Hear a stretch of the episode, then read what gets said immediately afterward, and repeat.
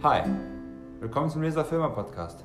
Mein Name ist Damian und ich bin so froh, dass ihr hier dabei seid beim Podcast, wo wir jede Woche ein Buch besprechen möchten. Die Themen werden verschiedene sein, die Kulturkreise werden verschieden sein und so werden auch die Autoren sein. Von manchen Büchern werdet ihr vielleicht noch nie etwas gehört haben und manche Bücher sagen euch vielleicht nicht so sehr zu. Das ist vollkommen in Ordnung. Warum? Unsere Geschmäcker sind unterschiedlich und so sind es wir auch. Und doch hoffe ich, dass aus jedem Buch, das wir hier besprechen, etwas für euch mitnehmen könnt. Ich wünsche euch dabei ganz viel Spaß und wir hören uns.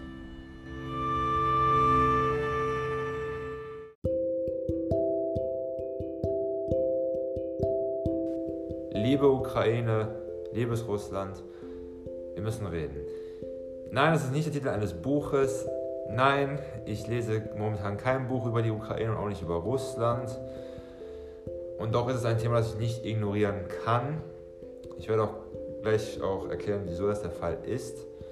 Äh, was andere Bücher betrifft, die ich lese, sind momentan in der Warteschlange. Sie müssen jetzt etwas warten, bis ich darüber mehr erzählen kann. Äh, ich lese zu viel momentan, aber das ist jetzt eine andere Geschichte. Ähm, dieser Podcast geht eigentlich eher um Bücher, also ein Buch, das ich momentan lese und ich will darüber erzählen, was mich da bewegt, was mich interessiert, damit ich meine Gedanken und was, das, was mich bewegt, mit euch teilen kann. Aber Ukraine und Russland, das ist ein Thema, das ich nun mal nicht ignorieren kann. Äh, für all die, die mich persönlich nicht kennen, äh, ich hatte in Bonn studiert, also ja, die ehemalige Hauptstadt Deutschlands, weil die, die äh, nicht aus Deutschland kommen. Ich habe dort Geschichte studiert, und zwar zuerst Geschichte und Germanistik im Bachelor und dann äh, osteuropäische Geschichte, also Osteuropa als Schwerpunkt im Master. Und Osteuropa in dem Fall sind dann vor allem Polen, auch wenn natürlich einige sagen werden, nein, das ist nicht Osteuropa, wir sind Zentraleuropa und dazu, warum einige Menschen so denken, darüber werde ich äh, auch noch zu sprechen kommen. Und dann vor allem natürlich Ukraine und Russland. Und zu der Zeit, als ich äh, an der Uni war, gab es schon diesen, um zu sagen, kalten Konflikt zwischen Ukraine und Russland. Und äh, die Informationen schwirrten auch schon damals durch die Gegend, dass die Russen in der Ukraine sind und schon einmarschiert sind oder die Rebellen oder wie man auch immer sie nennen will, unterstützen. Und darum geht es auch äh, in diesem Podcast auch, und zwar um Begriffe. Und das wird der erste Teil dieser Folge sein, also Begriffe. Zweiter Teil wird äh, von einer kurzen Geschichte handeln, was ist in der Ukraine geschehen und warum unter anderem eben auch das dazu geführt, dass die Ukraine auch bis heute ein tief gespaltenes Land ist.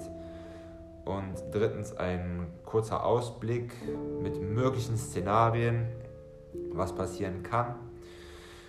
Wie dem auch sei, als ich äh, studiert hatte, gab es schon diesen kalten Konflikt, beziehungsweise auch diese Gespräche und dann auch in Minsk für das Friedensabkommen.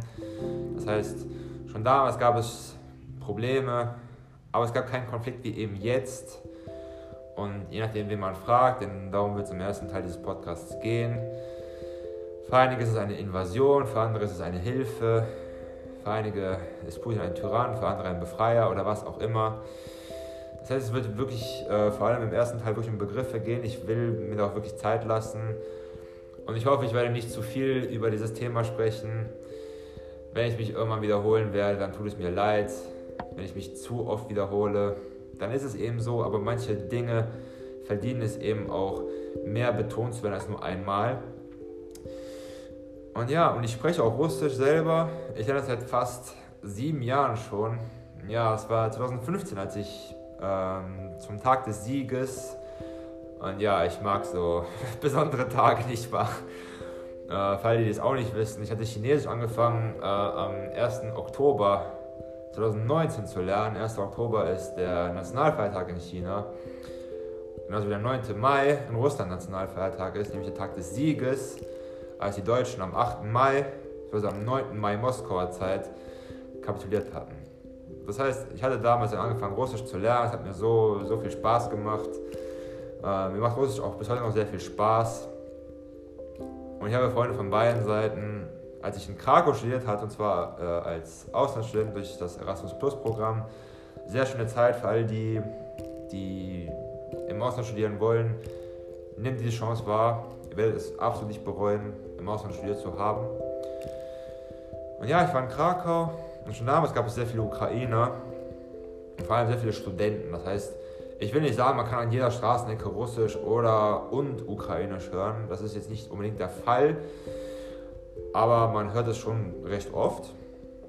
Das heißt, Ukrainer sind auf jeden Fall in Krakau vorhanden und weniger dann auch in Warschau, in der Hauptstadt. Und da gibt es dann vor allem auch mehr Belarussen, aber eben auch Ukrainer. Und damals konnte ich eben auch sehr viele Ukrainer kennenlernen. Russen, wenn dann eher in Deutschland oder auch online. Ich habe auch bis heute noch einige Freunde, ähm, denen ich auch online immer noch kommuniziere und das auch schon seit einigen Jahren auch schon. Unter anderem eine gute Freundin von mir, der ich übrigens auch geholfen hatte, nach Frankreich zu kommen, indem ich ihr geholfen hatte, ein Schengen-Visum zu erhalten. Das heißt, äh, falls du es hörst, Irina, äh, danke fürs Zuhören. Ich habe nicht vergessen und ich hoffe, dir geht's gut. Und wie dem auch sei, das heißt, ich habe wirklich Freunde von beiden Seiten und das, was momentan geschieht, mit meinen Augen zu sehen, bricht mir das Herz. Es bricht mir das Herz, das wirklich zu sehen und wie und was dann eben auch bis dahin geschehen ist und was da passiert ist, sodass es eben dazu kommen konnte oder musste oder durfte, je nachdem. Nochmal, wir werden über Begriffe noch später sprechen. Das heißt, das, was wirklich passiert, ist wirklich eine sehr, sehr traurige Geschichte. Und um jetzt nicht zu viel Zeit zu verlieren, würde ich einfach anfangen, mit Begriffen zu reden. Das heißt, damit ihr einen kleinen Einblick in meine Gedankenwelt erhält und was es so mit Begriffen auf sich hat und warum ich mit Begriffen dann eben auch so meine Probleme habe. Aber kurz zuvor will ich noch kurz diese Einführung abschließen und zwar, ich habe wirklich, ich sage nicht, ich bin ein Experte zu diesem Thema. Ich habe studiert und ich mag die Ukraine. Ich war auch in, ich war auch in Kiew, ich war auch in äh, Lviv oder Lemberg auf Deutsch. Ähm, das hat mir dort sehr gefallen und ich habe wirklich mit Ukrainern wirklich kein, kein Problem, überhaupt kein Problem, keinen Stress mit ihnen.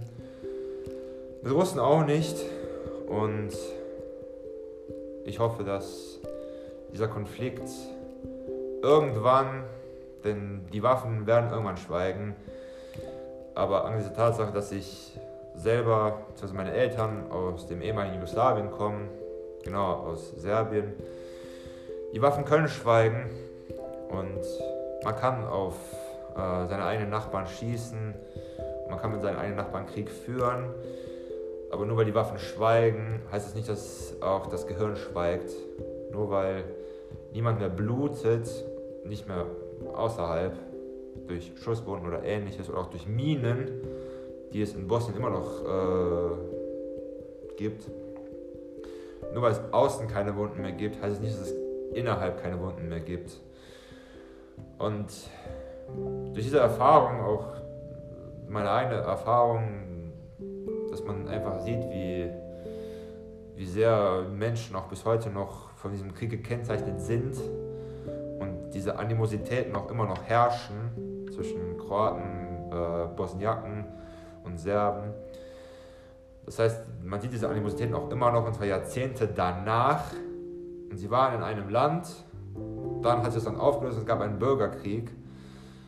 Und diese Animositäten teilweise bis heute noch herrschen, ist eine sehr traurige Geschichte und ich hoffe, dass das in der Ukraine nicht geschehen wird.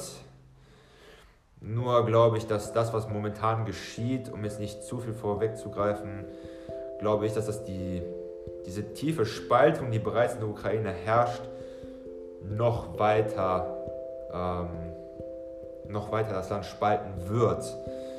Aber dazu werden wir noch kommen. Erster Teil, Begrifflichkeiten.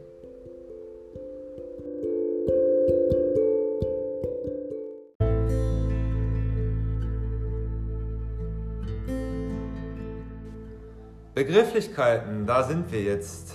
Teil 1 dieser Folge. Ich hatte gestern übrigens noch mit meinem Kollegen aus Russland gesprochen, Jetzt nicht in dem Kontext der Ukraine und Russland, was da geschieht, auch wenn wir darüber auch natürlich sprechen, genauso wie mit einem anderen Kollegen aus der Ukraine und er ist aus dem Osten der Ukraine und behalte das im Hinterkopf, ähm, Ostukraine, Westukraine, dass man nicht nur als einen geografischen Terminus verstehen sollte, aber dazu werden wir noch kommen. Und ich hatte mit meinem Kollegen dann eben auch über Religion erstmal gesprochen. Das war der eigentliche Kontext. Wir haben über Religion gesprochen und dass Religionen vielleicht ein Comeback feiern werden, wenn Menschen verstehen, oh, äh, das Leben ist vielleicht doch ein bisschen leer durch diesen ganzen Konsumismus, in dem wir leben und dieses, diese Konsumwelt und Fernsehen und Technologie und ich weiß nicht was. Ähm, glaubt er, mein Kollege aus Russland, dass ähm, Menschen jetzt wieder zur Religion zurückfinden werden. Das heißt, die Religionen, die jahrzehntelang zurückgedrängt wurden, und zwar durch dieses äh, Staat und Kirchen getrennt und ähm, Staat ist eine Entität, Kirche eine andere Entität oder Moschee, je nachdem, wo man ist, ist eine andere Entität. Aber er glaubt, und ich bin da äh, durchaus damit einverstanden, aber jetzt nicht unbedingt Religion, was, was Religion betrifft, sondern mehr Spiritualität. Das heißt Yoga, Meditation, auch Buddhismus, Daoismus weniger, aber vor allem Buddhismus, glaube ich, hat doch einen durchaus regen Zulauf. Jetzt Kirche natürlich weniger aufgrund von verschiedenen Skandalen oder je nachdem, wie man es betrachten will. Denn dazu werde ich gleich kommen, Begriffe, nur um das hier noch kurz äh, abzuschließen. Und genau, und Kirchen verlieren eben Mitglieder durch, ähm, dadurch, was in der katholischen Kirche und allem auch passiert ist. Und was jetzt passiert, ist, vielleicht, wenn jetzt andere Religionen Zulauf finden, zum Beispiel äh, die Protestanten in Lateinamerika, oder Buddhismus auch in der westlichen Welt. Meditation, Yoga, dass eben Menschen versuchen, einen Sinn und einen Halt zu finden. Und dann haben wir eben auch über Begriffe gesprochen, um jetzt dazu zu kommen. Und Religionen sind dann eben auch eine Welt als Wilde und Vorstellung oder eine Welt als Idee und Vorstellung. Arthur Schopenhauers äh, Werk umzubenennen, und zwar für diese, nur für diese eine Folge. Und darum geht es eben auch. Begriffe sind eigentlich eine Idee. Da haben wir ein, eine Vorstellung dahinter und eine Konnotation. Und je nachdem, welchen Begriff man verwendet, hat man eine andere Konnotation. Zum Beispiel, ich habe es in der Einführung erwähnt, 1999, gut, das habe ich nicht erwähnt, aber meine Eltern kommen eben aus Serbien. Und 1999 gab es Luftangriffe von der NATO, und zwar ohne die Einwilligung der Vereinten Nationen, ohne die Einwilligung des Sicherheitsrates, hat die NATO Serbien angegriffen. Das ist meine Ansicht, das ist mein Begr meine Begriffsvorstellung, dass dann eben über 78 Tage lang ein souveräner Staat, keine Kolonie, angegriffen wurde. Wenn man die NATO fragt, wäre das dann wiederum ein humanitärer Krieg gewesen aufgrund der Kosovo-Albaner.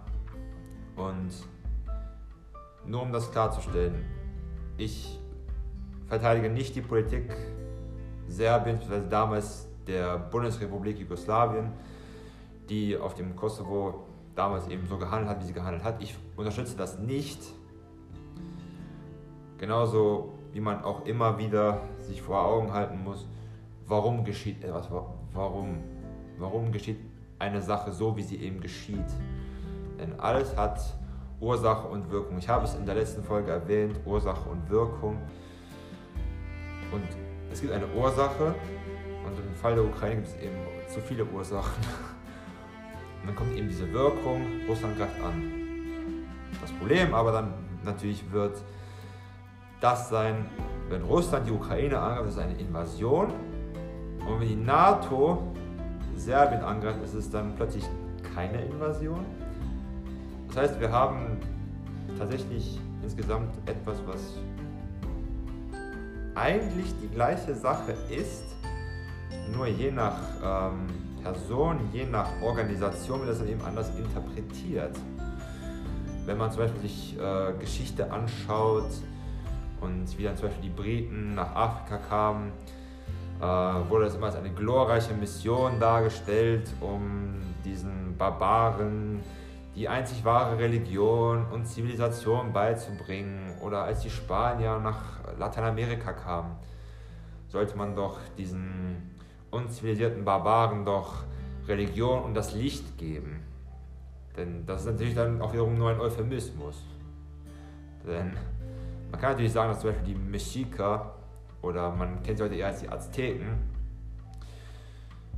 natürlich, was sie getan haben, ist jetzt nicht unbedingt die allerschönste Sache auf der Welt. Sie opfern menschliche Herzen, das heißt, sie finden einen Menschen und darum geht es eben auch. Wir sind alle Menschen, nur je nach Organisation, je nach Machtstruktur können einige Menschen etwas tun. Zum Beispiel können einige eben kolonisieren und eben auch dazu eben ein Gebiet kolonialisieren und dann wird es als etwas Gutes dargestellt. Und wenn der Feind oder die Person, die als Feind eben dargestellt wird, auch wenn es nicht unbedingt der Feind ist, wenn der Feind das gleiche tun würde, wäre das wiederum eine schlechte Sache. Und das ist eben auch das Problem. Wir sind alle Menschen und was die Mexika damals zum Beispiel auch getan haben, sie finden Menschen, äh, sie nehmen ein Messer, sie ähm, nehmen das menschliche Herz buchstäblich aus dem Körper und opfern es der Sonne mit Feuer. Das Herz wird verbrannt, um es der Sonne zurückzugeben. Das heißt, diese Energie des Herzens muss zurück zur Sonne gehen. Und man kann natürlich immer mit dem, mit dem Finger, das ist eben auch so ein menschliches Problem, man kann immer mit dem Finger auf andere Menschen zeigen und sagen, ähm, was diese Person, diese Organisation, dieses Volk, diese Religion, was auch immer getan hat, ist äh, falsch. Denn das, das haben sie getan und sie, sie sind sehr grausam gewesen. Aber was, wenn ihr das Gleiche tut? Was, wenn ihr genau das Gleiche tut oder sogar noch grausamer seid als in dem Fall jetzt Mexica und die katholische Kirche in Spanien? Also die katholische Kirche dann in Lateinamerika. Oder eben auch die Spanier, äh, was sie in, dann in Mexiko, denn so kommt der Name eben auch her, die Mexica und Mexiko, dass dann so viele Menschen dann eben durch Viren umgekommen sind und die Kultur der Mexica einfach zerstört wurde, weil sie eben als etwas ähm, nicht Gutes angesehen wurde. Das heißt, man muss diesen Menschen Zivilisation geben und dann kommt eben unsere Zivilisation. Wir müssen sie anderen Menschen aufoktroyieren. Und das ist dann eben auch so ein Problem. Man kann das natürlich dann aufoktroyieren, aber man, man benutzt dann eben auch Euphemismen, um es dann äh, schön zu verpacken, nicht wahr? Das heißt, wir greifen ein Land an, das ist für einen humanitären Zweck. Die anderen greifen ein Land an, das ist eine Invasion. Und ich hatte auch in letzter Zeit so meine Gedanken eben auch über Demokratie und Meinungsfreiheit. Und ich gebe euch mal ein paar Gedanken, ein paar Fragen, damit ihr eine Idee habt, womit ich mich in letzter Zeit so beschäftige. Demokratie, Herrschaft des Volkes.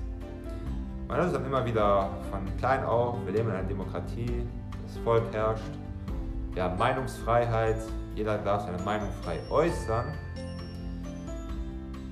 Da will ich aber mal ein paar Fragen stellen. Herrschaft des Volkes.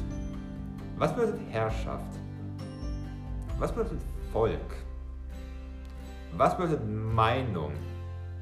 Was bedeutet Freiheit? Was bedeutet Meinungsfreiheit und was bedeutet Demokratie bzw. Herrschaft des Volkes?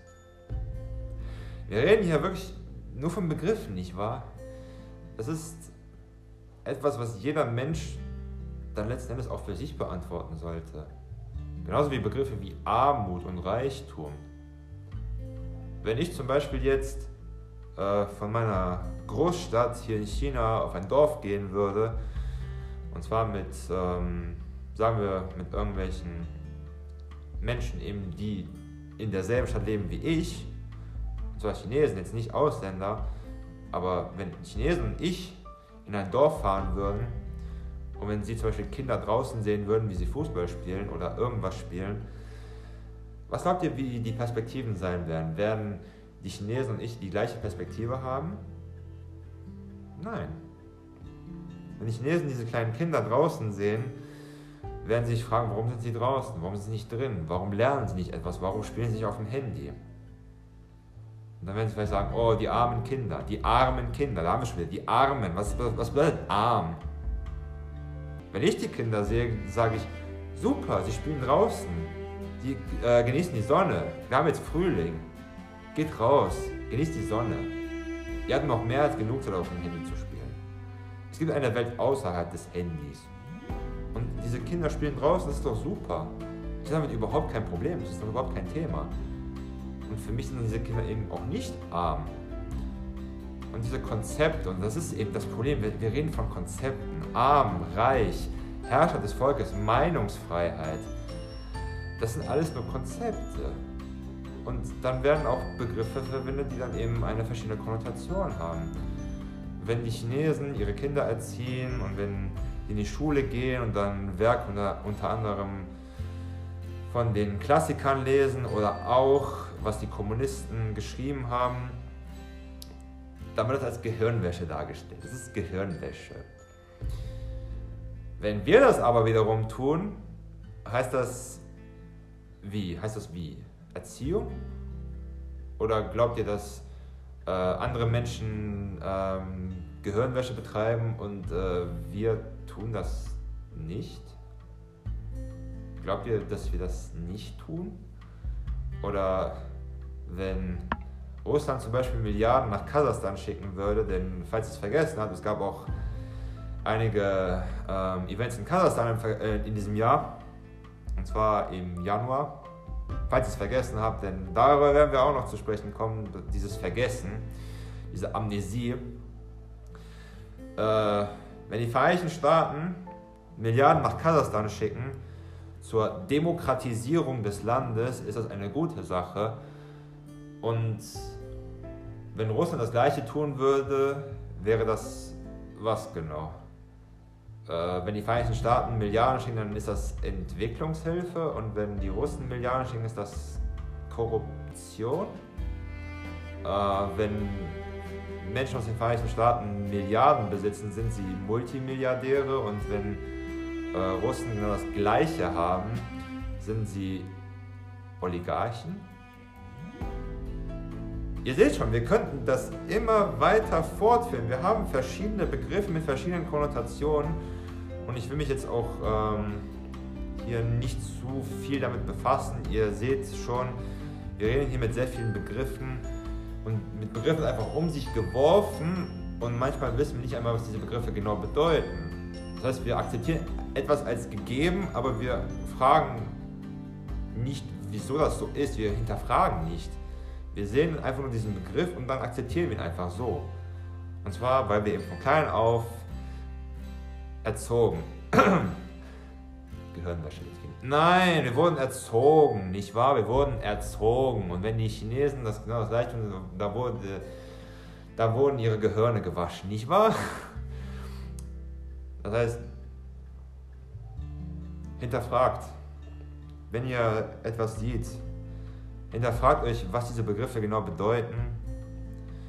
Und genauso wie arm und reich für jeden Menschen auf dieser Welt eine andere Bedeutung haben, so haben auch Demokratie, Herrschaft des Volkes oder auch Meinungsfreiheit oder eben auch Meinung oder auch Freiheit oder Herrschaft und Volk, ähm, Volk auch ein sehr vager Begriff. Wir reden hier wirklich nur von sehr vagen Begriffen.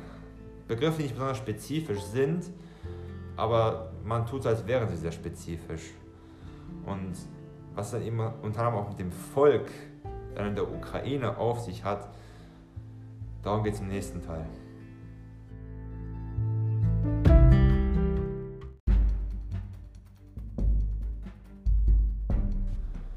Und da sind wir auch schon. die Ukraine und das Volk. Und um diesen Gedankengang noch kurz abzuschließen, was ist das Volk? Wenn sich so viele Menschen in der Ukraine oder in Deutschland oder ich weiß nicht irgendwo erheben, dann wird es immer als das Volk äh, beschrieben. Das Volk hat sich erhoben. Und die Medien springen auf und sagen, das Volk geht auf die Straße. Was ist das Volk genau? Noch so ein extrem vager Begriff und vor allem was die Ukraine betrifft, ist das ein sehr vager Begriff, denn was Westukraine und Ostukraine betrifft, spricht, kann man hier wirklich von zwei verschiedenen Völkern mit zwei verschiedenen Sprachen und natürlich auch zwei verschiedenen geografischen Lagen sprechen, denn die Westukraine, wo mehrheitlich ukrainisch gesprochen wird, war geografisch und historisch immer dem Westen zugehörig. Und sie haben immer gen Westen geschaut. Ja, die Ostukraine mehr Russland orientiert war. Das heißt, wir haben wirklich zwei Pole und der Westen fühlt sich mehr der, dem Westen zugehörig und der Osten fühlt sich mehr Russland zugehörig. Und da haben wir auch schon das Problem. Und das hat historische Gründe. Ich will das nur ganz kurz beschreiben.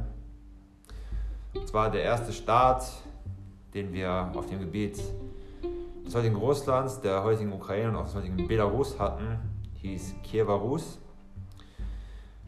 Mit, Kiew, mit der Hauptstadt Kiew die auch als ähm, Mat Gorodov Ruskich oder die Mutter der russischen Städte bezeichnet wird. Das heißt, man sieht schon, Kiew ist eine sehr wichtige Stadt für die Russen, sowohl für die Russen als auch für die russischsprachige Bevölkerung. Und für die Ukraine ist es natürlich auch sehr wichtig, weil es die Hauptstadt ist. Und man hatte die Kiewer Rus, aber, aber sie zerfiel natürlich eines Tages. Genauso wie Staaten und Reiche eben auch zerfallen. Das ist ganz normal. Das, ähm, es gibt ein Zitat aus einem Buch, das ich momentan auch lese. Ich will darüber auch eine Folge aufnehmen. Und zwar, ähm, was vereint ist, muss getrennt werden. Und was getrennt ist, muss vereint, muss vereint werden. Und irgendwann sollten sich diese Gebiete dann irgendwann auch wieder vereinen und dann wieder getrennt sein. Aber alles der Reihe nach, alles der Reihe nach. Denn dann kamen die Mongolen, die sogenannte Goldene Horde.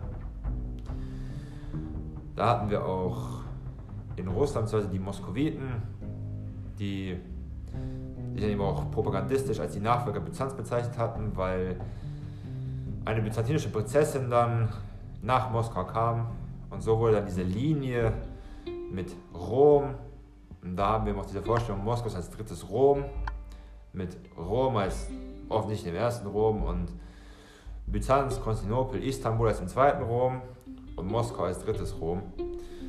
Das heißt, da wurde das natürlich ideologisch überhöht. Und da, das ist eben auch natürlich so eine Sache, Ideologie. Wir haben alle verschiedene Ideologien, sowohl wir Menschen als auch Staaten. Und jeder Staat hat eine Ideologie. Egal ob Demokratie, Oligarchie, Aristokratie oder Monarchie. Jeder Staat hat eine Ideologie und jeder Staat will seine Ideologie natürlich auch verteidigen, denn jeder Staat glaubt, dass dessen Ideologie richtig ist. Und wir hatten die Moskowiter auf der einen Seite und wir hatten Polen-Litauen auf der anderen Seite. Eine Republik, das wird vor allem natürlich in Polen sehr, sehr gerne überhört, natürlich auch ideologisch und geschichtlich als die erste Republik. Auch wenn es jetzt keine Demokratie war, denn das ist auch so eine Sache. Republiken müssen keine Demokratien sein damit ihr ja nicht diese beiden Begriffe auch verwechselt. Denn China ist auch eine Republik, aber eben keine Demokratie im westlichen Sinne, was auch immer das bedeuten mag. Denn Demokratien sind natürlich auch von Land zu Land unterschiedlich und da haben wir es eben auch schon wieder. Jedes hat eine andere, ein anderes System. In Deutschland ist der Bundeskanzler, also der Premierminister, der Regierungschef wichtiger als der Staatspräsident, während es in Frankreich genau andersherum ist. Und sie sind Nachbarn. Nicht wahr? Und wir, haben, wir sprechen hier von Nachbarn. Und wer eben auch Nachbar von den Moskowiten war, war eben Polen-Litauen, die es dann eben auch geschafft hatten, nach Moskau zu kommen. Und das ist eben auch so eine Sache. Wenn heute die NATO nach Moskau einmarschieren würde, wäre ich mir ziemlich sicher, dass es einige Menschen gibt, die sehr glücklich darüber wären, dass die NATO in Moskau ist. Genauso wie einige Menschen auch nicht sehr unglücklich darüber waren, dass die Russen in die Ukraine, je nachdem wie man es betrachtet, eingetreten oder einmarschiert oder das Land überfallen haben oder je nachdem wie man es betrachten will. Denn wir haben unsere verschiedenen Betrachtungsweisen und wir haben alle unsere verschiedenen Perspektiven. Und das ist eben auch so das Problem. Man kann nicht so wirklich von dem Volk sprechen, das Volk, das Volk verurteilt Putin, das Volk erhält sich gegen Putin, das Volk unterstützt äh, die Ukraine. Das ist vor allem bei der Ukraine eben ein sehr vager Begriff. Und das ist eben auch so eine Sache, wenn man mit der Ukraine nicht wirklich vertraut ist, und vor allem auch weder Russisch noch Ukrainisch spricht, dann muss man wirklich sehr vorsichtig mit solchen Begriffen sein und auch sehr vorsichtig damit sein, wie man so eine Situation analysiert. Und vor allem, wenn man die Geschichte nicht kennt, ist es auch sehr gefährlich, mit irgendwelchen Halbwahrheiten ähm, um sich zu schlagen. Und so wie die äh, Polen dann eben auch nach Moskau einmarschiert waren und dann eben auch vertrieben wurden, hatten die Polen dann eben zu einem Zeitpunkt, äh, zum Zeitpunkt ihrer größten Ausdehnung, ein Reich vom Baltischen Meer, das heißt Litauen, natürlich Litauen, natürlich Polen, Litauen, bis zum Schwarzen Meer, das heißt die ukrainische Schwarzmeerküste. Und das ist eben auch der Punkt. Ein Teil der Ukraine gehörte dann Polen, Litauen. Unter anderem teilweise eben auch Kiew. Kiew war eben auch teilweise ähm, polnisches Gebiet. Während die Moskowiten, also später das Kaiserreich Russland mit Peter dem Großen, dann zuerst natürlich auch Probleme mit Skandinavien hatten, zum Beispiel mit den Schweden, die dann eben auch besiegt wurden. Und das war eben auch das Ende der Weltmacht oder der Großmacht Schweden, als die Russen damals die Schweden besiegt hatten. Und was macht ein Reich, wenn es eine Ideologie hat, wenn sich das Reich ausweiten will, natürlich, es greift andere Länder an oder es gibt Probleme mit anderen Ländern und Polen-Litauen hatte eben diese Probleme, nicht nur mit Russland, sondern auch mit Österreich und Preußen. Und Polen wurde dann eben von diesen drei Ländern wie ein Stück Kuchen aufgeteilt, was natürlich vor allem in Polen, denn falls ich Falls, ich, falls ihr euch noch erinnert, ich war in Polen, ich habe dort studiert, ähm, war es für die Polen ein Trauma, von 1795 bis 1918 keinen Staat zu haben. Und zwar 123 Jahre lang hatten die Polen keinen Staat. Großes Nationaltrauma und auch vollkommen verständlich, warum Polen auch bis heute nicht so gut auf Russen zu sprechen sind und ein Teil der Ukraine auch nicht. Vollkommen verständlich, ich kann es vollkommen nachvollziehen. Das heißt, als die Russen, die Österreicher und die Preußen das getan hatten, gab es kein Polen mehr. Ein Teil kam nach Preußen, unter anderem ähm, Posen oder Poznań, ähm, Breslau oder Wrocław. Österreich hatte dann nach einem missglückten Aufstand in Krakau dann eben auch diese Stadt, wo ich eben auch studiert hatte. Und Russland hatte Warschau. Und Russland hat dann eben diesen gesamten östlichen Teil für sich eingenommen. Ja, es gab das Königreich Polen unter russischer Aufsicht. Ein Königreich Polen, das aber natürlich niemals ein, ein unabhängiger Staat war. Und das ist auch so eine Sache. Sind Staaten, von denen man natürlich auch sich fragen kann, ob das wirklich äh, natürliche Gebilde sind oder vielleicht eher nur künstlich sind. Das heißt, sind diese Staaten vielleicht auch nur künstliche Gebilde. Genauso wie das Königreich Polen nur ein künstliches Gebilde war, um diese Illusion aufrechtzuerhalten, dass die Polen doch einen Staat haben, auch wenn natürlich alle wussten, dass das nicht der Fall ist. Das heißt, dass dieser östliche Teil Polens gehörte dann eben Russland. Das ähm, umfasst dann unter anderem auch Belarus und eben ein Teil der und eben die Ukraine. Und ein großer Schriftsteller, der von den Russen als einer der größten angesehen wird, ist äh, Nikolai Gogol. der in der Ukraine eben geboren wurde und dann eben in seinen literarischen Werken eben auch teilweise äh, ukrainisch beeinflusste Wörter und Redewendungen benutzt hatte und die dann eben auch Teil der russischen Sprache wurden. Er lebte in Russland und für ihn waren Ukrainer und Russen dann eben auch ein brüderliches Volk. Das war natürlich damals.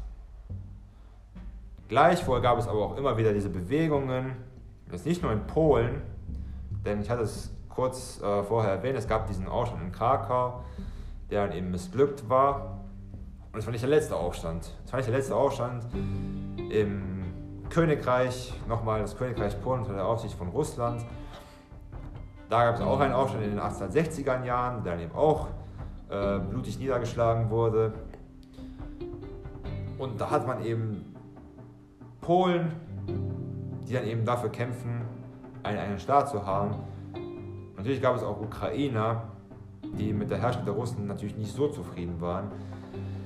Genauso wie es dann eben auch einige Menschen in Russland gab, die eben auch nicht mit der Regierung zufrieden waren. Und dann gab es eben die Revolution, die missglückte Revolution von 1905 und dann die geglückte Revolution von 1917, 1918, als dann die Sowjetunion einige Jahre später gegründet wurde, nur da am Ende des Ersten Weltkriegs Polen 1918, ich hatte es kurz äh, zuvor erwähnt, 1918 hatten die Polen wieder einen Staat, aber sie kämpften dann eben auch gegen die Sowjets für ihr Territorium. Und die Polen gewannen damals, da die Sowjetunion durch den Ersten Weltkrieg natürlich sehr geschwächt war und auch überhaupt nicht für den äh, Krieg bereit war, sodass dann eben ein Teil der Ukraine, der Westen, mit unter anderem auch Lemberg äh, oder Lviv, nicht weit von der polnischen Grenze entfernt, also nicht weit von der heutigen polnischen Grenze entfernt, so kam dann eben der Westen der Ukraine zu Polen, der Osten blieb aber in Russland, beziehungsweise Sowjetunion.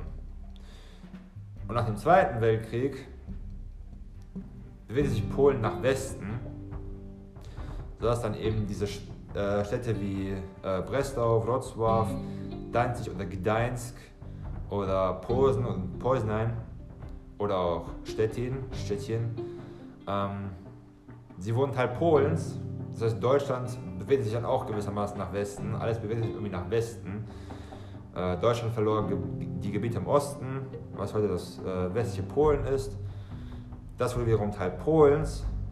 Und der Osten Polens, das heutige Belarus und Teile der, Westukraine, also die Westukraine, der Osten war ja bereits äh, Gebiet äh, Russlands, der Sowjetunion, das wurde dann eben Teil der UdSSR. So dass wir dann eben eine ukrainische sozialistische Sowjetrepublik hatten, genauso mit vielen anderen Staaten, die Sowjetrepubliken unter der Herrschaft Moskaus waren.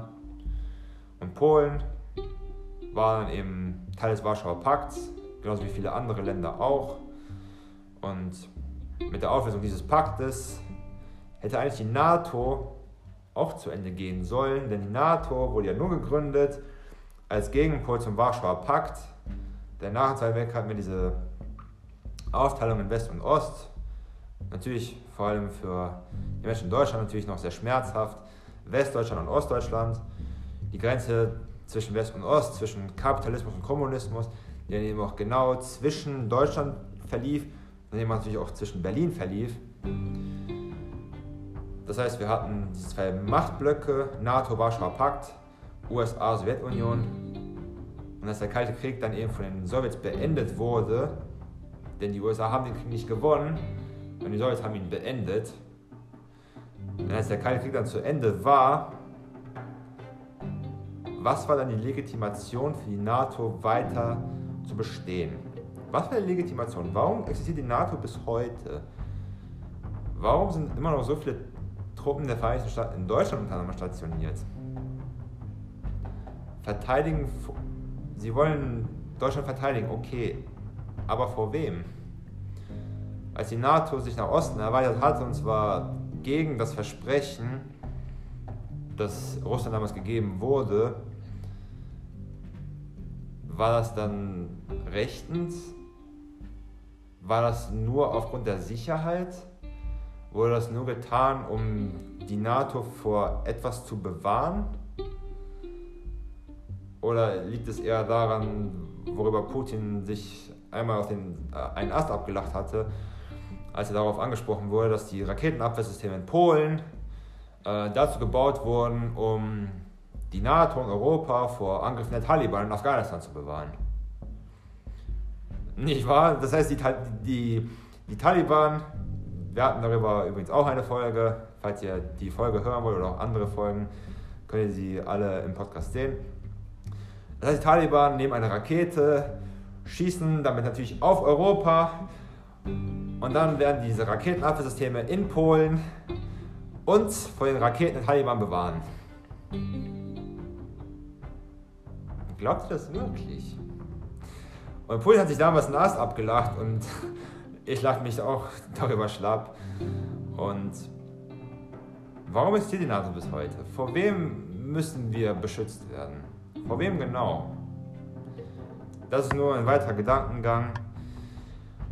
Und ja, durch, dieses, durch das Ende des Kalten Krieges, der jetzt wahrscheinlich wieder aufgewärmt wird, um nicht zu sagen, es wird wieder ein heißer Krieg werden und wie es scheint, haben die Sowjets den Krieg umsonst beendet.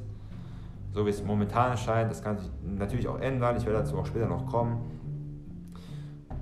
Das heißt, wir haben dann eben immer noch diese, die NATO-Truppen in verschiedenen Ländern, die dann eben auch an Russland grenzen oder eben auch an Belarus. Und dann gab es eben auch Bestimmungen der Ukraine und auch Georgien der NATO beizutreten die aber abgelehnt wurden. Und ich würde sagen, das war rechtens, um eben Russland nicht vollkommen einzukreisen. Denn glaubt ihr wirklich, dass, ich gebe euch mal ein Beispiel, glaubt ihr wirklich, wenn ein Hund ähm, ruhig ähm, vor sich hin und her spielt, plötzlich kommen zehn Hunde an und verspotten den Hund Sie kommen immer näher an dessen Territorium. Sie wollen den Hund einkreisen. Ich glaube wirklich, dass der eine Hund da wirklich einfach nur zusehen wird und sagen wird, ach ja, ihr, kommt, ihr könnt kommen, ja, ja, ja, ist doch kein Problem, kein Problem. Ihr habt eure Waffen, ihr habt eure Klauen, na, ist doch okay, ist doch okay, ihr könnt alle kommen. Nein, nein, nein, nein, das ist doch alles super. Glaubt ihr wirklich, dass, es, dass das dieser kleine Hund dann eben ähm, tolerieren wird? Ich glaube, dass das der Fall ist. Und das ist eben das Problem. Das ist eben das Problem. Bevor wir zurück zur Ukraine äh, kommen, will ich nur kurz sagen, ich sage nicht, dass Russland unschuldig ist, denn Menschen machen eben Fehler. Aber das ist eben der Punkt. Ich habe es vorher gesagt, wir sind alle Menschen. Und so wie Russland Fehler gemacht hat, hat es die NATO ebenfalls getan. Und es erfordert sehr viel Willenskraft und Energie zu sagen, ich habe einen Fehler gemacht. Die Frage ist nur, wird die NATO das jemals akzeptieren? Wird die freie Welt, wie Biden, Präsident Biden ähm, in einem Tweet kürzlich gesagt hatte, was auch immer das bedeuten mag, frei, was ist frei, was ist die Welt, was bedeutet das genau, was ist die freie Welt, was bedeutet das? Das heißt, wir haben die freie Welt wir haben die freie Welt und Russland ist plötzlich unfrei, China ist unfrei und das heißt, Russland hat eigentlich nur das getan, was eigentlich jeder Staat tun sollte, und zwar dessen Territorium verteidigen. Also was mit der Ukraine geschieht, ist jetzt natürlich, es ist unbedingt dessen Territorium, es ist ein anderes Land, was die Sowjetunion betrifft, war die Ukraine ein Teil der Sowjetunion. Die Krim, die Halbinsel Krim, kam dann eben in den 50ern unter Khrushchev, dem Anführer der Sowjets nach, nach Stalins Tod, kam die Halbinsel dann in Kontrolle der Ukrainer. Und so wie es den Osten der Ukraine gab, der sich auch sprachlich mehr immer gegen Russland orientierte, war der Westen mehr gen Westen orientiert. Denn der Westen spricht Ukrainisch, eine Sprache, die dem Polnischen sehr ähnlich ist. Und der Osten spricht mehr Russisch, genauso wie Menschen in Russland, in Kasachstan und anderen Sowjetrepubliken, also anderen ehemaligen Sowjetrepubliken. Das heißt, da haben wir eben schon diese Spaltung. Und diese Spaltung besteht immer noch. Und durch die Tatsache, dass Russisch in der Ukraine keine Amtssprache ist, das heißt Menschen, die nur Russisch beherrschen, und das ist eben auch so der Punkt, viele Menschen in der Ukraine sprechen gar kein Ukrainisch, oder sie sprechen das sogenannte Surjik, eine Mischform von Russisch und Ukrainisch, das weder Fisch noch Fleisch ist. Das heißt, viele Menschen sprechen nicht einmal wirklich gutes Ukrainisch. Viele Politiker sprechen auch gar kein gutes Ukrainisch. Und der Präsident äh, Zelensky, er sprach bis vor ein paar Jahren überhaupt kein Ukrainisch. Und jetzt, ja, ich weiß nicht, wie gut er jetzt Ukrainisch spricht. Er spricht wohl einigermaßen in Ordnung, aber es ist nicht seine Muttersprache, seine Muttersprache ist Russisch. Genauso wie so viele andere Menschen in der Ukraine eben Russisch als Muttersprache haben. Und diese Menschen werden eben diskriminiert, auch durch weitere Gesetze, die dann kamen, und zwar nach der Unabhängigkeit 1991, gab es eben weitere Gesetze, äh, Ukrainisch als Sprache zu stärken, denn Ukrainisch ist die Nationalsprache und Russisch dann natürlich eben auch zu schwächen. Und dann werden eben diese Menschen, die kein Ukrainisch beherrschen, denn zur Zeit der Sowjetunion, brauchten sie kein Ukrainisch, sie, sie sprachen Russisch. Es war ihre Sprache, es war die Sprache ihres Landes. Und plötzlich leben sie in der Ukraine und dort ist Russisch keine, äh, keine Amtssprache mehr, nicht mehr die Sprache des Landes. Und da fühlen sich eben die Menschen dann eben auch teilweise verraten. Menschen fühlen sich dann eben auch verraten. Das war von der Zentralregierung in Kiew, die dann eben sagt, nein, wir wollen Ukraine stärken und das Russische so weit wie möglich verdrängen. Und das ist eben auch so eine Sache, wenn man eine Volksgruppe hat, die eine andere Sprache spricht als du, muss man das akzeptieren und respektieren. Ja, ich verstehe, einige Menschen haben gegenüber der UdSSR keine besonders guten Erinnerungen. Ich kann das verstehen, aber es gibt andere, die das eben auch tun. Und so wie es einige Menschen in der Ukraine gibt, die ähm, Putin am liebsten in die Hölle fahren lassen würden, gibt es eben auch Menschen in der Ukraine, die sagen, endlich. Es hätte vor acht Jahren geschehen müssen, als der Maidan oder was, was heißt Maidan auf Chinesisch? Die Rechnung bitte. Zahlen bitte. Und ich glaube, jetzt zahlt die Ukraine wirklich den Preis dafür, was damals auf dem Maidan geschehen ist dass eben, und das ist eben auch so eine Sache, warum fragt sich niemand, warum diese Volksrepubliken in Donetsk und Lugansk, warum kamen diese Republiken überhaupt zustande, warum wollen sie kein Teil der Zentralregierung in Kiew sein? Die Frage fragt niemand. Oder besser gesagt, die Frage will niemand fragen, denn das würde ja heißen, vielleicht haben wir einen Fehler gemacht. Vielleicht hätte, hätten diese Geschehnisse, die in den letzten acht Jahren geschehen sind, nicht passieren sollen. Und dass diese Provokationen dann immer wieder auch kamen, heißt natürlich im Klartext, dass Russland sich nicht unbeantwortet lassen wird. Für mich persönlich ist jeder Krieg eine Tragödie. Ich, ich persönlich bin ein Pazifist. Für mich sind Kriege, je nachdem, egal, egal wer es ist, egal wer, ähm, wer beteiligt ist, es ist eine Tragödie. Es ist eine absolute Tragödie. Vor allem für die Menschen, die natürlich am meisten leiden, nicht die Politiker, die in ihren Schlössern oder je nachdem, wie man es heute betrachten will, Parlamente oder was auch immer sitzen. Das heißt, für sie ist das, für sie ist das äh, unwichtig. Sie leiden nicht darunter. Die, die Politiker leiden nicht darunter. Weder in Brüssel noch in Moskau noch in Kiew. Das sind die Menschen. Zivilisten wie du und ich, die eben am meisten darunter leiden. Und jetzt bezahlt Ukraine wirklich die Rechnung dafür, so wie ich das sehe, sie bezahlt die Rechnung jetzt dafür, dass das dann so tief gespalten ist und dass es irgendwann zum Knall kommen musste, war mir klar, es war mir bewusst, irgendwann wird es knallen. Und dass es die letzten acht Jahre nicht geknallt hat, ähm, war sehr weise von Russlands Seite, dass es eben auch Gespräche gab, weiter diesen Dialog zwischen West und Ost aufrechtzuerhalten, war auch sehr gut. Aber es schien umsonst gewesen zu sein. Und vor allem die Vereinigten Staaten sollten sich wirklich fragen, ist das, was momentan geschieht, nicht irgendwo auch unsere Schuld?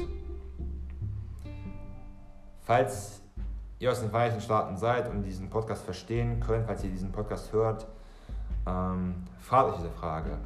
Genauso wie wir uns alle auch natürlich die Frage stellen sollten, wieso ist es dazu gekommen? Was war die Ursache, die letzten Endes dazu geführt hat, dass das geschehen ist, was geschehen ist? Wir müssen uns all diese Frage erstmal fragen und mit offenem Herzen beantworten. Und jeder wird eine andere Antwort darauf finden. Genauso wie, ich habe es erwähnt, ich will es nochmal betonen, jeder hat eine andere Perspektive. Und falls ihr eine Antwort darauf habt, darauf, was momentan geschieht, falls ihr eine eigene Meinung dazu habt, genauso wie ich meine eigene Meinung habe, falls ihr ähm, mehr, falls ihr eure Meinung äußern wollt, tut das bitte. Was ist eure Meinung? Was, was ist eure Perspektive dazu? Ich will natürlich auch gerne darüber auch diskutieren. Ähm, dieser Podcast wird übrigens der letzte sein zu diesem Thema. Ich möchte mich dazu auch nicht weiter äußern, was nicht bedeutet, dass ich mich nicht irgendwann indirekt dazu äußern werde. Wahrscheinlich werde ich das irgendwann mal hier und da mal indirekt ähm, erwähnen oder darauf anspielen. Ja, ihr, seht auch, ihr, hört auch schon mit meiner Stimme, es ist für mich auch kein einfaches Thema, auch wenn ich gebürtig nicht äh, von dort stamme.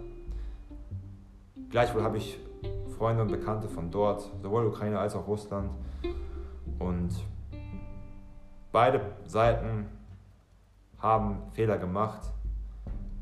Und nur weil diese Fehler eben geschehen sind, heißt das nicht, dass wir in der Zukunft nicht die Möglichkeit haben, das zu reparieren.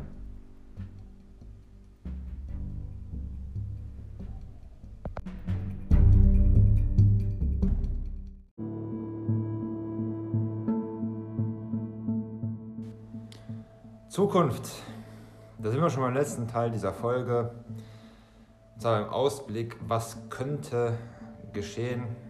Und ich wage jetzt keine übergroßen Prognosen, denn wir, wir hatten das auch in einem Buch vorher erwähnt, und zwar von unter anderem Daniel Kahnemann, Kahneman, dem Autor von Thinking Fast and Slow, dass man mit solchen Langzeitperspektiven sehr vorsichtig sein muss, dass man nicht sagt, in einem Jahr, in fünf Jahren, in zehn Jahren wird das und das geschehen. Das ist ähm, sehr überheblich, wir wissen nicht mehr, was morgen geschehen wird. Man kann natürlich, was morgen betrifft, eine größere Prognose halten als in einem Jahr oder fünf oder zehn Jahren. Gleichwohl muss man wirklich sehr vorsichtig darüber sein, was in der Zukunft geschehen könnte. Ähm, das, was momentan geschieht, auch mit der, mit der Presse, mit russischen ähm, Apps, die dann eben auch teilweise gesperrt werden und äh, Menschen aus der EU,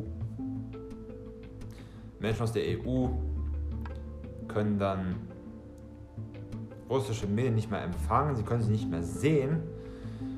Und das grenzt dann teilweise schon an chinesische Verhältnisse, dass man äh, gewisse Inhalte nicht mehr sehen kann, weil sie ja doch für das Publikum doch äh, unangemessen seien.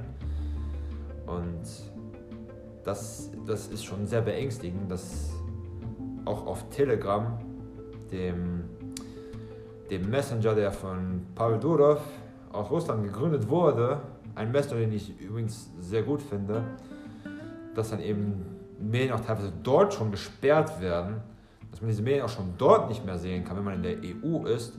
Da ich in China bin und mit einer chinesischen Nummer eingetragen bin, bin ich für den Moment sicher, aber naja, wir werden sehen, ob das ähm, so weiter, weiter geschehen wird, ob so bleiben wird, denn das steht wirklich momentan in den Sternen.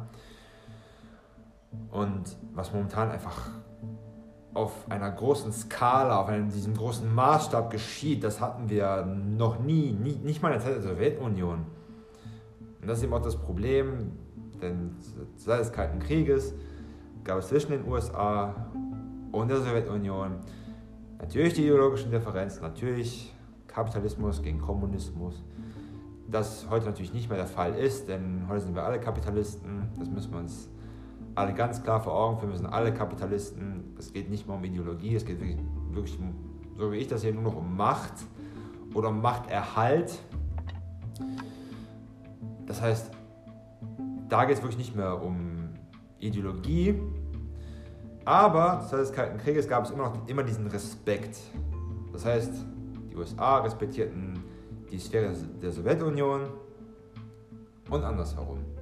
Das heißt, es gab immer diesen Respekt falls ihr mich fragt, fehlt der Respekt gegenüber Russland seit mindestens 2014, wenn nicht sogar noch länger. 2014, weil die, die noch eine Erinnerung brauchen, der Maidan.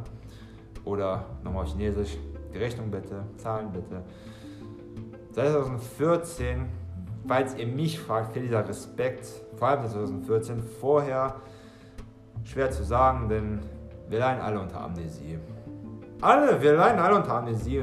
Wir sind, wir sind nun mal so geschaffen, es ist in unserer DNA. Es ist, äh, der Mensch ist eben so geschaffen worden, dass eben Menschen unter Amnesie leiden. Das ist auch vollkommen normal. Es ist vollkommen menschlich. Und manche Ereignisse werden eben auch zurück verdrängt und manche werden dann eben auch wissentlich zurückverdrängt, um ähm, ja, sich vielleicht nicht ähm, vor, seiner eigenen, ähm, vor seiner eigenen Schuld zu stehen, dass man plötzlich vielleicht merkt, vielleicht haben wir doch einen Fehler gemacht, aber man verdrängt es lieber. Ach ja, ich hab's vergessen. Ach ja, Russland greift Ukraine. Ja, warum? Ah, ich hab's vergessen. Ah, warum? Warum ist das geschehen? Ah, ich hab's vergessen. Amnesie oder gewollte Amnesie. Und was diese Amnesie dann eben auch betrifft, kann, ihr habt es auch äh, gerade bemerkt, ich weiß nicht, ob vor 2014 dieser Respekt gegenüber Russland eben auch bestand. Was die Ukraine betrifft, gab es diesen Respekt dann eben durchaus. Denn als es der Ukraine, die damals 1991 übrigens als die reichste Sowjetrepublik aus der UdSSR verschied, hatte die Ukraine sehr gute Möglichkeiten, sich weiterzuentwickeln. Und 30 Jahre später war die Ukraine das Armenhaus Europas. Warum wohl? Hätte man das 1991 vorher gesehen, hätte man vor 30 Jahren eine Wette darauf abgeschlossen, in 30 Jahren wird die Ukraine das Armenhaus Europas sein. Ich glaube, wenn ich damals einen, äh, gut, meine Eltern, nicht ich, damals war ich nicht geboren, Aber hätten meine Eltern darauf äh, damals eine Mark, eine deutsche Mark, darauf gesetzt, wären sie wahrscheinlich jetzt Milliardäre, nicht Millionäre. Das, was in der Ukraine eben auch geschehen ist, ist natürlich auch eine Katastrophe. Und dass die Ukraine sich lange eben auch gut halten konnte, waren unter anderem auch den Handelsbeziehungen zu Russland äh, geschuldet. Ja, die Ukraine war mit Russland auf ähm, sie hatten eine sehr gute Beziehung. Ja, sie hatten eine sehr gute Beziehung. Handelstechnisch gab es keine Probleme zwischen Ukraine und Russland. Ja, politisch gab es immer wieder Probleme, denn der Maidan war nicht die erste Revolution oder Aufstand oder was, oder wie man das auch immer äh, nennen will. 2004 gab es eine andere Revolution, dann kam äh, Viktor Yushchenko als Präsident, der dann unter anderem auch, ich habe ihn noch nicht erwähnt, aber ich werde ihn jetzt erwähnen, äh, Stepan Bandera, ähm, der von einigen Menschen in der Ukraine, um nicht zu sagen das Volk, denn das wäre natürlich sehr vage und falsch, der von einem Teil der Ukraine, vor allem im Westen, als ein Nationalheld äh, betrachtet wird. Und Yushchenko hat ihn damals als Nationalhelden aufgestellt, ihn als Nationalhelden deklariert. Und dann wurde Juschenko abgewählt, da gab es Viktor Yanukovych, der wiederum mehr Russland äh, sich äh, zugehörig fühlte. Und, äh, Janukowitsch damals, wurde damals übrigens auch demokratisch gewählt. Das heißt, man kann nicht sagen, oh, wir müssen der armen demokratischen Ukraine helfen gegen das autokratische Russland. Ob das wirklich eine so großartige Demokratie ist, denn natürlich alles, was demokratisch ist, wird natürlich im Westen gefeiert und alles, was nicht demokratisch ist, ist äh, natürlich ähm, nicht der Rede wert. Ob es jetzt Russland oder China ist oder irgendein afrikanisches Land. Und wenn einige Medien darüber jammern, dass die Zahl der Autokratien auf der Welt immer, äh, immer weiter steigt und die Zahl der Demokratien immer weiter sinkt. Freunde, ich gebe euch da nur noch noch mal einen kleinen Einblick in die Geschichte. Demokratie ist, wenn man die gesamte Geschichte der Welt, die gesamte Menschheitsgeschichte betrachtet, die Millionen Jahre zurückreicht, dann ist Demokratie ähm, wenn diese Weltgeschichte ein Baum von Millionen von Jahren, ein Baum, wie ein Baum ist, der 1000 Jahre auf ein und demselben Ort steht, dann ist Demokratie eine kleine Pflanze, die vielleicht sechs Monate alt ist. Das heißt, Demokratie ist ein sehr junges Phänomen und die Menschen vorher hatten keine Demokratie man sollte auch nicht darüber, ähm, sollte auch nicht glauben, dass die Demokratie das beste System sei. Demokratie hat Vorteile, aber eben auch Nachteile. Genauso wie jedes System Vor- und Nachteile hat. Weil wir, weil wir, wir haben unsere Vor- und Nachteile. Wir als Menschen haben unsere Vor- und Nachteile. Wir haben eben unsere guten Seiten und unsere schlechten Seiten. Das ist vollkommen normal. Das ist vollkommen normal. Und die Ukraine, ob es jetzt wirklich eine Demokratie ist, ähm, die jetzt verteidigt werden muss oder was auch immer, ähm, darüber kann man natürlich auch diskutieren. Und die Ukraine vor 2014 keine Demokratie hatte und plötzlich kam mit dem Maidan die Demokratie, plötzlich kam sie rein, das muss man sich auch hinterfragen.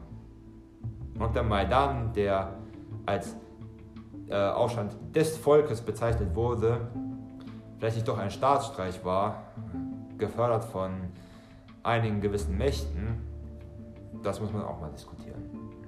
Das muss man auch mal diskutieren. Genauso wie wir kurz diskutieren können, was geschehen wird. Denn ich bin da relativ pessimistisch. Ich bin normalerweise ein sehr optimistischer Mensch, aber was, was das betrifft, bin ich eher pessimistisch. Denn was mit den Medien momentan geschieht, ist ähm, wirklich selbst für mich überraschend. Ich habe das wirklich nicht erwartet.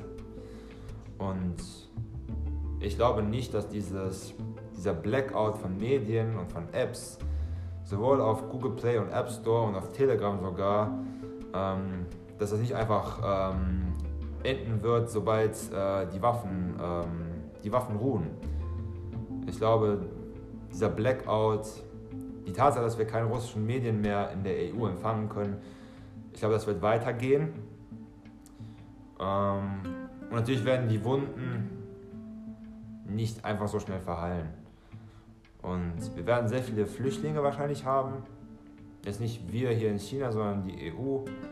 Vor allem Polen, die dann noch mehr Ukrainer haben werden, als sie es ohnehin schon hatten. Denn diese Ukrainer, ja, diese Ukrainer, die in den letzten Jahren, noch Jahrzehnten schon das Land verlassen hatten, die Ukrainer, die alle nach China, nach Polen, nach Deutschland oder auch nach Russland gegangen sind, haben die Ukraine nicht verlassen, weil die Ukraine ein so tolles Land ist.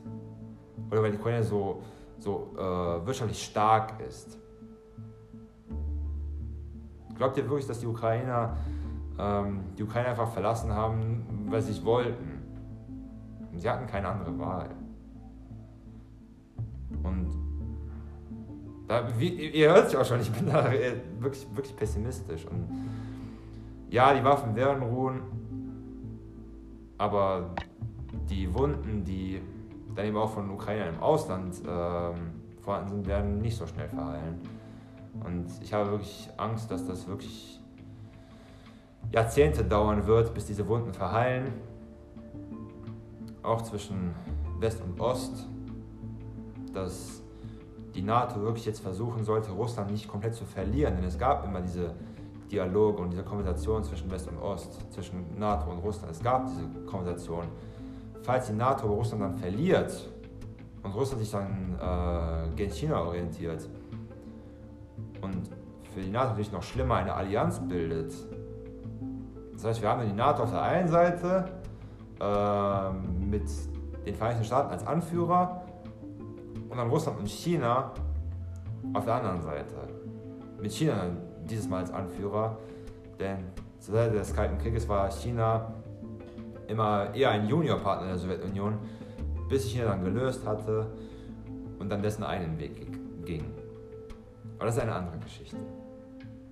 Das heißt, wir, wir, werden wahrscheinlich, wir könnten wieder zwei Machtblöcke haben und dann werden wir wieder einen Kalten Krieg haben, der dann dieses Mal wirklich eskalieren könnte. Könnte. Es kann passieren. Es bedeutet nicht, dass es passieren wird. Ich bin da wirklich extrem vorsichtig, aber wie gesagt, ich bin da wirklich ein großer Pessimist, ähm, was vor allem das Volk betrifft, denn auch wenn die Ukrainer vielleicht irgendwann abgeschoben werden oder nicht mehr willkommen sind, wo sollen sie hin? Wo sollen sie hin, wenn ihre Häuser zerstört wurden? Wo sollen sie hin? Sie können nicht einfach nach Hause. Und wenn sie nach Hause kommen, was machen sie dann? Neue Häuser bauen? Und dann wieder in der gleichen Gesellschaft leben, die äh, schon vor Jahrzehnten ihre Probleme hatte? Ja, ich will diese Folge wirklich nicht mit diesem, diesem Ton beenden, aber wahrscheinlich wird es so sein. Und das ist eben auch so eine Sache von Menschen. Wir sind relativ pessimistisch eingestellt, nicht wirklich optimistisch. Das heißt, wir werden sehen müssen. Wir werden sehen müssen, was geschieht. Und ich hoffe, dass das, was momentan geschieht, so schnell wie möglich beendet wird. Entweder auf, auf irgendeine Art und Weise, wie auch immer es geschehen wird. Es wird enden. Es wird enden. Genauso wie der Erste und der Zweite Weltkrieg ähm, beendet wurden, wird auch dieser, wird, werden auch diese Ereignisse oder Krieg, je nachdem, wie man, wen man fragt, diese Ereignisse werden enden. Aber das, was wir fühlen, die Wunden, die Menschen haben, die könnten eines Tages vergehen, aber Traumata bleiben manchmal für immer da. Zwar bis zum Tod und manchmal sind sie sogar hereditär und werden dann auch auf die Kinder übertragen. Es gibt einen Grund dafür, warum ähm, das Genmaterial von ähm, Nachkommen von Auschwitz-Überlebenden bis heute noch diese Angst in sich, in der DNA, in, in der DNA, in den Genen haben. Das ist ein Grund dafür. Das heißt, das, was momentan Menschen fühlen, können dann tatsächlich noch die Kinder und die Enkelkinder in der Zukunft noch fühlen. Hereditär. Es kann passieren, es muss aber nicht. Vielleicht wird wieder ein Dialog wiederhergestellt. Es wird nicht mehr so sein, wie es vorher war. Weil nichts mehr so sein wird, wie es vorher war. Ja, es gab Probleme, aber wenn beide Seiten wieder Respekt voll miteinander umgehen können, wenn sie mit voller Respekt miteinander sprechen können und diskutieren können, wie sie Sicherheitsprobleme lösen können, zwar nicht nur in Europa, sondern auch auf der ganzen Welt, wenn sie es zusammen lösen können, dann können wir es doch schaffen, eine bessere Welt zu, zu, zu haben. Denn gemeinsam sind wir stark. Wir brauchen Russland. Russland ist unser Partner. Russland ist nicht unser Feind. Das russische Volk ist auch nicht unser Feind. Das ukrainische Volk ist auch nicht unser Feind. Jedes Volk ist nicht unser Feind. Wir dürfen keine Feinde haben. Wir müssen diese Mentalität äh, beenden. Wir dürfen diese Mentalität nicht haben. Er ist unser Feind. Wir müssen damit aufhören. Wir müssen damit aufhören. Wir können so nicht weitermachen. Wenn wir die Probleme gemeinsam anpacken können, und das jetzt nicht nur, was in der Ukraine geschieht, Denn es gibt noch andere Probleme. Was mit Corona? Hab, habt ihr das schon wieder vergessen? Oder Klimawandel? Habt ihr das auch vergessen? Wir haben Herausforderungen.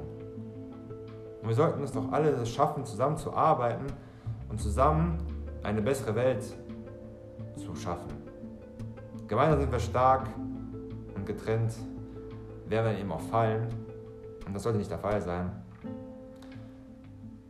Meine lieben Freunde, lasst uns zusammenarbeiten. Es gibt wirklich keinen Grund dafür, einen Machtblock und einen anderen Machtblock zu haben. Denn wenn zwei Machtblöcke da sind, so wie es das chinesische Wort sagt, ein Berg toleriert nicht zwei Tiger. Ein Berg kann nicht zwei Tiger tolerieren. Wenn wir zusammenarbeiten können, und zwar auf Augenhöhe, auf Augenhöhe, wenn wir auf Augenhöhe zusammenarbeiten können als Partner und Freunde, dann können wir eine bessere Welt schaffen. Und mit dieser Bemerkung will ich den Podcast beenden. Falls ihr Freunde aus der Ukraine und aus Russland habt, hört deren Geschichten an. Spricht mit ihnen. Falls ihr auch Menschen aus den Vereinigten Staaten kennt, spricht mit ihnen. Diskutiert. Falls wir, falls wir als Menschen schon nicht mit äh, anderen Menschen kommunizieren können, denn wir reden hier von Menschen, wir sind alle Menschen. Falls wir miteinander nicht kommunizieren können und ja, es, jeder wird seine, verschiedene, äh, seine, seine eigene Perspektive haben. Aber wenn wir zusammen reden können und zusammen es schaffen können, besser zu kommunizieren und besser die Probleme der Welt anzupacken, dann werden wir eine bessere Welt haben. Und wenn wir das schaffen, dann werden wir doch hoffentlich besser leben als jetzt. Mit dieser dann doch ähm, optimistischen Bemerkung will ich diese Folge beenden. Falls ihr es bis hierhin geschafft habt, ich danke euch von Herzen, denn das ist auch sehr wichtig. Herz, das Herz muss wichtig sein. Das Herz ist etwas, was wir nicht vernachlässigen können. Das Herz ist immens wichtig. Redet mit eurem Herzen und hört auch mit eurem Herzen zu. Denn Kommunikation ist Reden und Zuhören. Wir sollten nicht unsere Meinung gegenüber anderen Menschen aufoktroyieren und sagen, das ist unsere Meinung, das ist die einzig wahre Meinung. Andere Menschen haben auch ihre Meinung. Wir sollten reden und auch zuhören können. Benutzt euer Herz, spricht, hört zu, liest, findet die Wahrheit heraus, was auch immer das bedeuten mag. Denn jeder wird für sich eine eigene Wahrheit haben. Benutzt euer Herz und danke euch fürs Zuhören und bis zum nächsten Mal.